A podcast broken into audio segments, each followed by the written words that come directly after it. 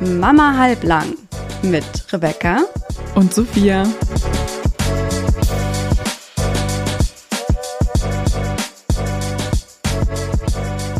Moin und herzlich willkommen zu einer kleinen Mini-Überraschungsfolge. Wir haben schon auf Instagram die Bombe platzen lassen und endlich angekündigt, woran wir seit Monaten mit Hochdruck arbeiten. Aber bevor wir das Gleiche nochmal ausgiebig besprechen und euch verraten, wie es überhaupt dazu kam und was euch da alles erwartet, dachten wir, dass wir noch einmal ein paar Worte zur Dorffolge sagen. Weil Rebecca, wir haben echt ultra viel Feedback zu der Folge bekommen, oder? Ja, ich möchte an dieser Stelle aber noch mal ein bisschen aus dem Nähkästchen plaudern und sagen, dass wir das gerade hier zum zweiten Mal aufnehmen. Ich möchte ganz kurz den Elefanten im Raum ansprechen, weil ähm, Profi Rebecca hatte ihr Mikro stumm. Und ja. Und ich habe mir gerade so einen professionellen Einstieg vorgetragen.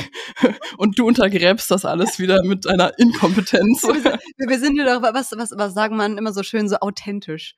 Wir sind hier authentisch. Wir, wir nehmen den Bumskratz zum zweiten Mal auf.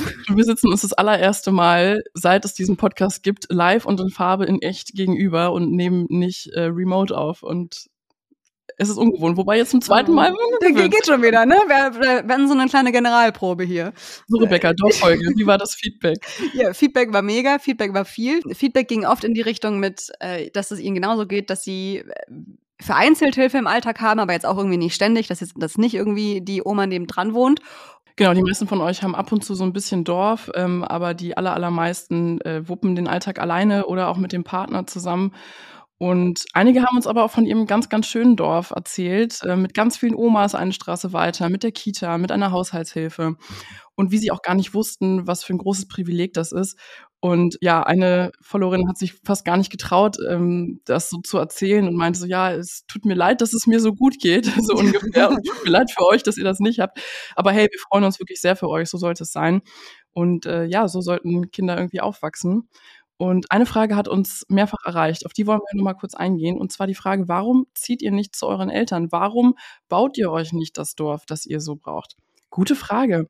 Ähm, Rebecca, gute Frage. Ja. Wie, wie, kannst du die denn für euch beantworten? Das liegt bei uns, es ist relativ einfach, das liegt am, am Beruf, am Job, vor allem ähm, am Beruf meines Mannes. Äh, der ist, findet einfach hier statt, der muss dafür hier sein, das steht einfach nicht zur Debatte. Und das wusste ich auch schon damals, als wir uns kennengelernt haben. Da war ich ja noch in Frankfurt ansässig, in meiner wunderschönen Heimatstadt. Und ich wäre auch, hätte ich ihn nicht kennengelernt, wäre ich nie auf die Idee gekommen, nach Berlin zu ziehen. Das war einfach, ich, wir waren mit dem Studium äh, zweimal in Berlin äh, für so eine kleine Studien, Klassenfahrtreise, wenn du so willst. Äh, so eine Projektreise war das für so Abschlussarbeiten. Und ich dachte einfach jedes Mal so, nee, ich will hier einfach nicht wohnen. So ist einfach keine schöne Stadt. Sorry. Also ich finde es echt nicht cool. Äh, und dann habe ich meinen Mann kennengelernt und musste diese, äh, diese Pläne einfach ähm, hinten überwerfen, weil ich wusste, äh, ich krieg den hier nicht raus und bin nach Berlin gezogen. Und deswegen können wir jetzt auch nicht zu meiner Mutter in die Gegend ziehen, weil das der Job einfach nicht hergibt. So, so ist einfach jetzt die Situation und fertig. Bei Rebecca war es die Liebe, die sie nach Berlin gebracht hat. Bei mir auch, weil ich bin hier geboren. also es war die Liebe meiner Eltern ähm, und nicht die, die Liebe, ähm, nicht die Liebe zu einem Mann, sondern die Liebe meiner Eltern. Ich bin in Berlin geboren und ja, wohne ja mittlerweile auch ein bisschen außerhalb. Meine Eltern wohnen auch am Rand beziehungsweise außerhalb. Und ähm, ja, soll ich mal was sagen? Nämlich, wir suchen tatsächlich auch nach einem Wohnort näher an meinen beiden Eltern dran also meine Eltern leben ja getrennt und wir haben eine große Patchwork-Familie, wo sich aber auch alle verstehen und es gibt da keinen Krach und dafür bin ich auch sehr dankbar. Und mein Sohn hat quasi drei Omas, also meine Mutter, meine Schwiegermutter und die Frau meines Vaters. Und ja, das läuft doch alles wirklich super. Das ist jedes Mal echt eine Win-Win-Win-Situation. Kind ist glücklich, Oma ist glücklich, äh, mein Mann und ich sind glücklich, weil wir Zeit für uns haben. Das ist sowas, was ich in der Dorffolge irgendwie vergessen habe, was so ein bisschen untergegangen ist. Ähm, ich habe zwar nicht, wie Rebecca jetzt ähm, gerade zum Beispiel zehn Tage die Mama am Start, ähm, die wirklich im Alltag bei jedem Handgriff hilft, aber dafür kann ich oder können wir den Kleinen ja relativ spontan auch mal abgeben, ähm, mal irgendwie eine Nacht am Wochenende oder wenn ich in den Kalender schaue und sage, oh, ich bin spontan zu einem Geburtstag eingeladen oder zu einer Veranstaltung, mein Mann kann nicht oder ist nicht da, ähm, wer kann den Kleinen nehmen? Also entweder meine Schwester oder die Frau meines Vaters oder meine Mutter können sich dann erbarmen, einfach vorbeizukommen oder ich kann den dann bringen. Und das ist so ein bisschen so was Spontaneres, was halt auch so seine, seine Vorzüge hat. Genau, und aus dem Grund wollen wir dann in den nächsten zwei bis drei Jahren Da, Sekunde, da habe ich kurz eine Frage. Ja. Warum macht ihr das dann zum Beispiel nicht häufiger, dass dein Mann und du irgendwie, okay, gerade ist er halt oft weg, so. Das ist die Antwort Aber- auf ja. deine Frage, die du gleich stellen wirst. Nee, aber, aber auch vorher kann ich mich nicht erinnern, Ja. dass du irgendwie gesagt hast, ja, keine Ahnung, wir verabreden uns jetzt irgendwie wenigstens vielleicht so zweimal im Monat für einen Abend und gehen irgendwie hübsch essen und ähm, meine Schwester, Tante, whatever, passt auf äh, deinen Sohn auf. Du meinst ein Jour fix? Ja, genau. Ja, das ist etwas, was wir uns unbedingt einrichten wollen. Wir haben ja jetzt im Sommer so ein bisschen damit angefangen, ähm, dass der Kleine insgesamt zwei Wochenenden war der bei meinem Papa und wir waren ja mit Freunden dann in Berlin unterwegs und da haben wir auch so gemerkt, so, yo, Ja, Freunde, ich war ist- nicht dabei, ne? Wollte ich nur mal anmerken. das waren Freunde aus Hamburg.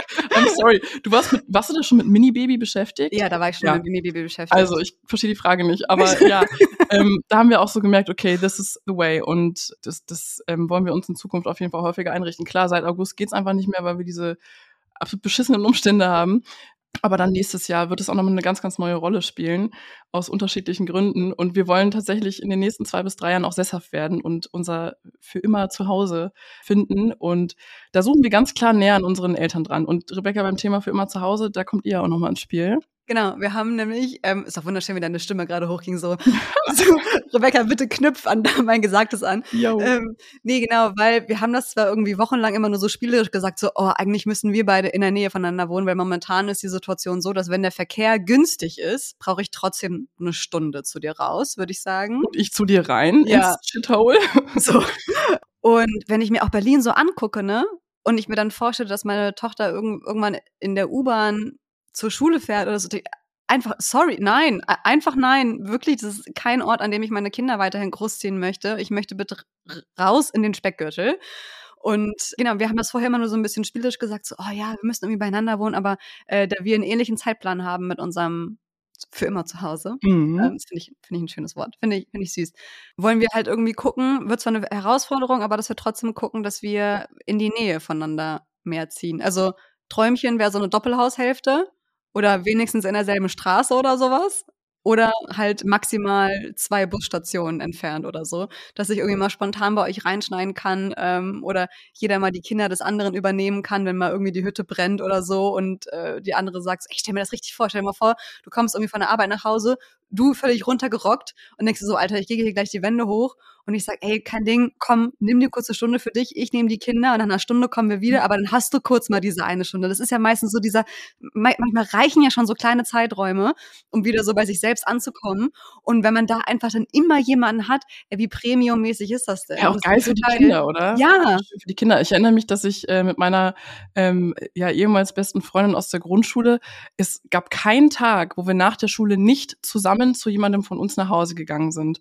Ich bin nach der Schule mit zu ihr nach Hause. Die Mama hat für uns beide gekocht, hat mit uns beiden Hausaufgaben gemacht und wir haben dann halt gespielt bis in den Abend rein.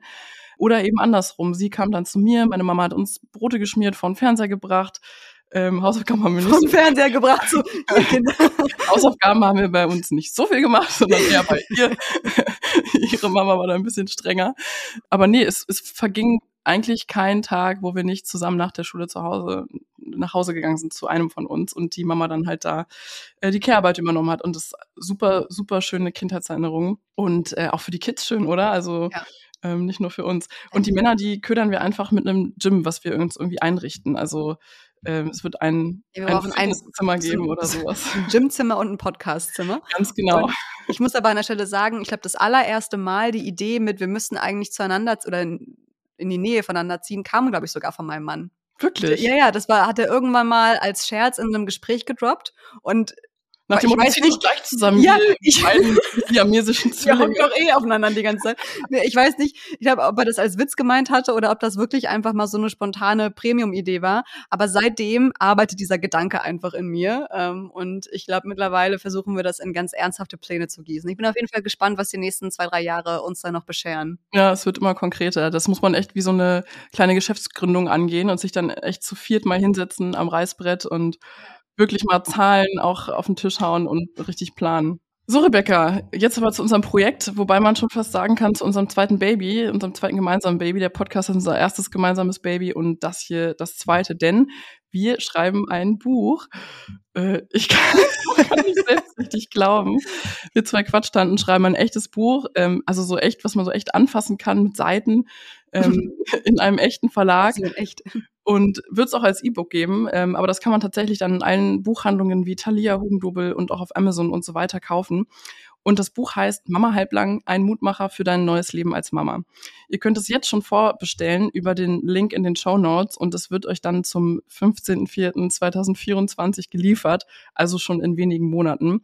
Ja, Rebecca, wie kam es denn dazu? Ich weiß, dass bei dir die E-Mail reinflatterte und du mir einfach nur geschrieben hast, Sophia, Sophia, Sophia, Sophia, guck auf dein Handy, verdammt, wo bist du? Ähm, eigentlich müssen wir diesen Screenshot nochmal raussuchen, Ja. diese, diesen WhatsApp-Verlauf und dann nochmal irgendwie bei Instagram posten wir, oder so. posten wir auf jeden Fall die Tage, nachdem die Folge hier online gekommen ist.